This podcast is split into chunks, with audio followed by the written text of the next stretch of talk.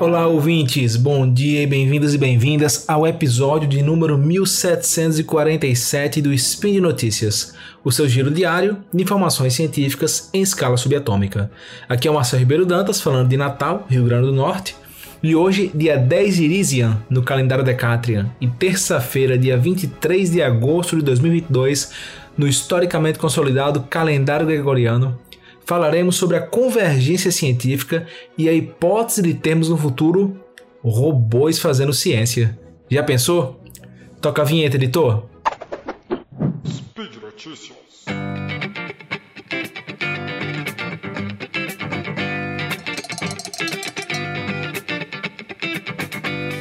Alguns pensadores deram o nome de convergência científica para quando o conhecimento de várias disciplinas científicas é integrado em um novo conhecimento mais abrangente que impulsiona de algum modo a civilização.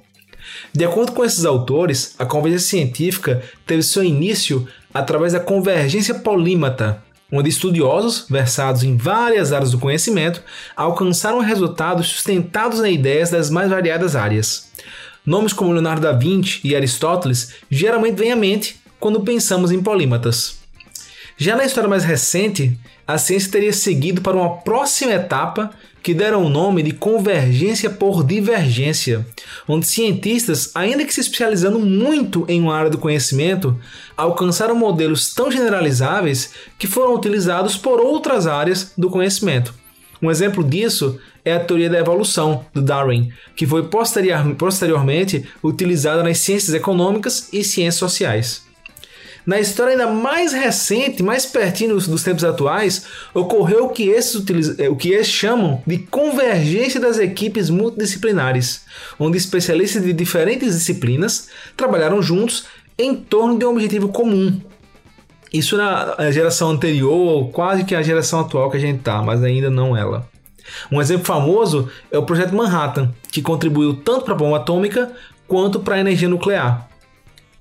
Esse formato ele tanto se beneficia da profunda especialização de, de cientistas individualmente, quanto da combinação de cientistas de áreas diferentes em torno de um mesmo problema.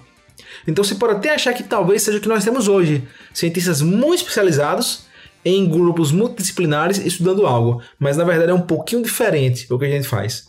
Ainda assim, por uma perspectiva, é possível afirmar que só nos últimos 70 anos a convergência alcançou mais êxitos do que a ciência alcançou em toda a sua história multimilenar anterior combinada.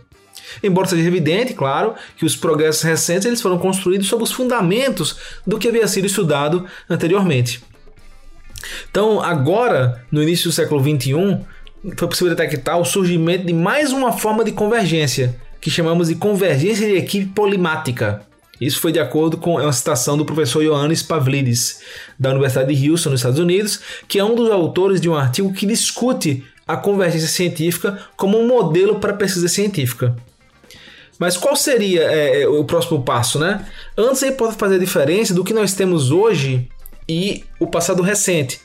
A ideia que nós temos hoje é que, embora tenhamos profissionais altamente especializados, nós temos algo mais próximo de polímatas do que especializado apenas em uma área. Então, por exemplo, é muito comum profissionais da área, pesquisadores da área de ciências da saúde, ou econômicas, ou das engenharias, ou das ciências da vida, da saúde, eles terem um conhecimento de estatística, por exemplo um conhecimento um pouco de filosofia da ciência. Então você vê que, ainda que profissionais sejam muito especializados, eles têm conhecimento também em outras áreas.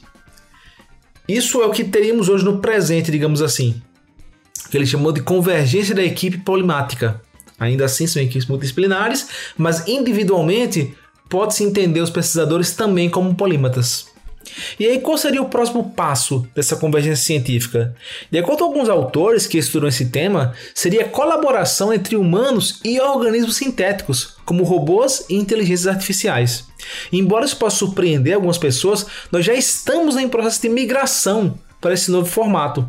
Várias das principais conquistas científicas dos últimos anos ocorreram com algum uso de IA, inteligência artificial. Talvez o único ingrediente que falte para alcançar essa próxima etapa seja um pouco mais de autonomia e consciência para essas IAs, que por hora nós vemos apenas como meras ferramentas. Então, durante a pandemia, por exemplo, diversos modelos inteligentes foram utilizados para realizar buscas em um espaço de possíveis soluções, enquanto humanos direcionavam seus esforços para outras questões. Então, como melhor fazer uma vacina, quais proteínas, é, no caso do remédio, qual fármaco, qual a melhor política pública para intervir em tal situação. Então, tiveram inúmeras questões. É, imagens de exames, por exemplo, foram mostradas para modelos inteligentes identificarem que características poderiam ajudar para identificar alguns tipos de pacientes, com talvez com maior risco de óbito, ou que precisassem mais brevemente de, de respiração assistida e assim por diante. Então, houve já essa cooperação, ainda que, a, que, que as IAs tenham sido utilizadas como ferramentas, certo?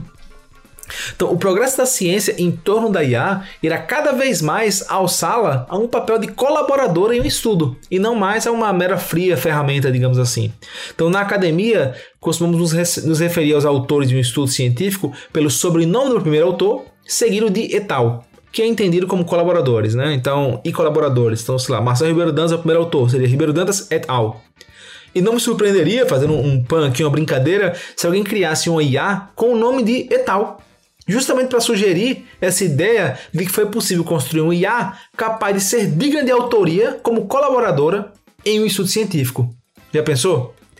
Então, a convergência de equipe ciborgue é o nome que alguns cientistas têm utilizado para se referir a esse futuro próximo, onde teríamos equipes mistas de humanos e ciborgues. Essa não é a primeira, a primeira, teoria sobre os mecanismos subjacentes da evolução da ciência. No entanto, é a primeira teoria da evolução da ciência que é amplamente baseada em análise e modelagem de dados massivos. Eu vou deixar linkado aqui no portal Deviante algumas referências para quem quiser se desbravar mais no assunto. Mas é isso, por hoje é só, pessoal. Lembro ainda que esse podcast só é possível acontecer por conta do seu apoio no patronato do SciCast, tanto no Patreon quanto no Padrim e também no PicPay. Até mais!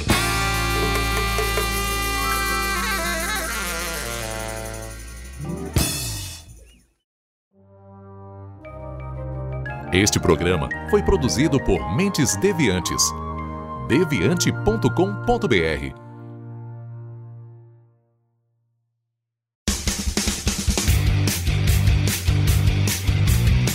Cortes, edição de podcast.